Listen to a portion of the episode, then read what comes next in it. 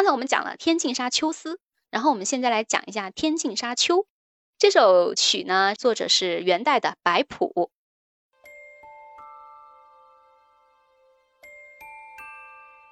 《天净沙·秋》：孤村落日残霞，青烟老树寒鸦。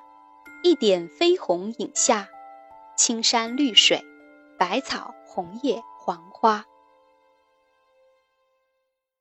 我们可以这样来一句句的对哈，你看刚才那个《天天净沙·秋思》，它是枯藤老树昏鸦，小桥流水人家，古道西风瘦马。然后这边这个《天净沙·秋》呢，它是孤村落日残霞，青烟老树寒鸦，一点飞鸿影下。你看是不是它的字数啊、格式啊，这些都是一样的？对，但是它形容的景色是不一样的。对，在这个感情上。嗯，它是有区别的。就刚才那个《天净沙·秋思》呢，就是整个给我们的感觉就是愁绪满怀呀，就是思乡啊那种那种心情。然后这个《天净沙·秋》呢，它其实你看刚开始可能还有一点那种萧索的景象哈，但是马上后面一转，一点飞鸿影下，青山绿水，百草红叶黄花。本来这寂寞萧瑟的秋景吧，它就变得五颜六色、多姿多彩了。它用的青绿白红黄。哎，这场景一下子就变得比较豁朗了，就不再像刚开始那么冷寂了。对的，你看，像青山绿水，它就是怎么说呢？就是一幅画面就展现在我的眼前。对，整首曲子吧，它其实都在描述景色，他就没有把自己的那种思想感情就是明着写出来。就前面两句哈，它也是描写了六种景色，也是两个字一种景色，在。小村呐，落日啊，然后这个晚霞呢，它慢慢的消散开了，缠绕着青烟的，呃，老树，还有就是就要归林的乌鸦，还有一点这个飞落的雁影，好，这些都是景色的描写，包括后面青山绿水，百草红叶黄花，它这也是两个字一个景，就描写了五种景色，山水，然后草叶花，真的是五颜六色，多姿多彩的，场景一下子就变得比较明朗了，表达了。这个作者吧，他从冷寂到豁然开朗的这样一种情怀，所以有时候我们也是，有时候心情不太好啊，但是哎，通过一些什么样的思考吧、转换吧，让自己从那种不好的情绪当中走出来。就我们呃，始终还是要提醒自己，把自己带到比较明朗的这样一种状态上来。对，我觉得晴雨姐姐说的非常棒，因为像现在秋游嘛，就秋天是非常适合出游的一个季节。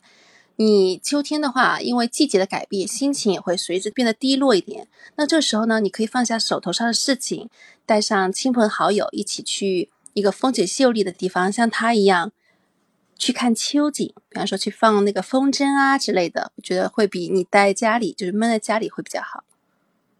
嗯，对。呃，你讲到这儿，我在想哈，当时这个白朴他会不会是刚开始他去看这个秋景的时候，其实心情是有点低落的，但是。哎，看着看着，他好像就感觉到从这个秋景当中看到了美景，然后他就心情一下子就豁然开朗了。会不会就是，然后看了之后就呃心情就变好了呢？听完你这样一解释，我觉得有这种可能，对吧？你看他前面讲的什么孤村啊、残霞呀，哎，到后面就已经呃五颜六色了，就感觉好像心情真的一下子就开朗。所以这个有时候出去欣赏景色，还真的是可以改变人的心情的哈。对呀，所以我们现在放下手机。带上我们的眼睛去看秋景吧。白朴是元代著名的文学家、曲作家、杂剧家，元曲四大家之一。他出身官僚士大夫家庭，但他不愿在元朝做官，终身卫士。他的杂剧代表作有《墙头马上》《梧桐雨》《东墙记》等，另有《天籁集》，收词作二百余首。后附散曲四十余首，他的散曲多写隐逸探世、男女恋情和自然风光等，语言质朴，风格清丽。《天净沙》是元曲惯用的曲牌，源于宋金词调，因无名氏曲有《塞上清秋早寒》句，故又名《塞上秋》。白朴写了《天净沙》春夏秋冬四首。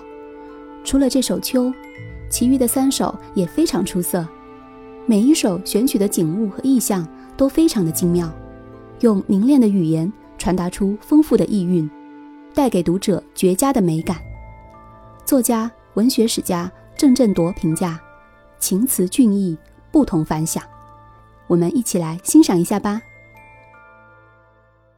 《天净沙·春》春山暖日和风，栏杆楼阁连笼，杨柳秋千院中，啼莺舞燕，小桥流水飞红。《天净沙·夏》云收雨过波天，楼高水冷瓜田，绿树阴垂画檐，纱橱藤垫，玉人罗扇轻肩。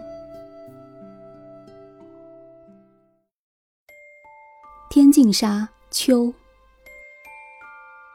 孤村落日残霞，青烟老树寒鸦，一点飞鸿影下。青山绿水，百草红叶黄花。天净沙·冬。一声画角桥门，半庭新月黄昏。雪里山前水滨。竹篱茅舍，淡烟衰草孤村。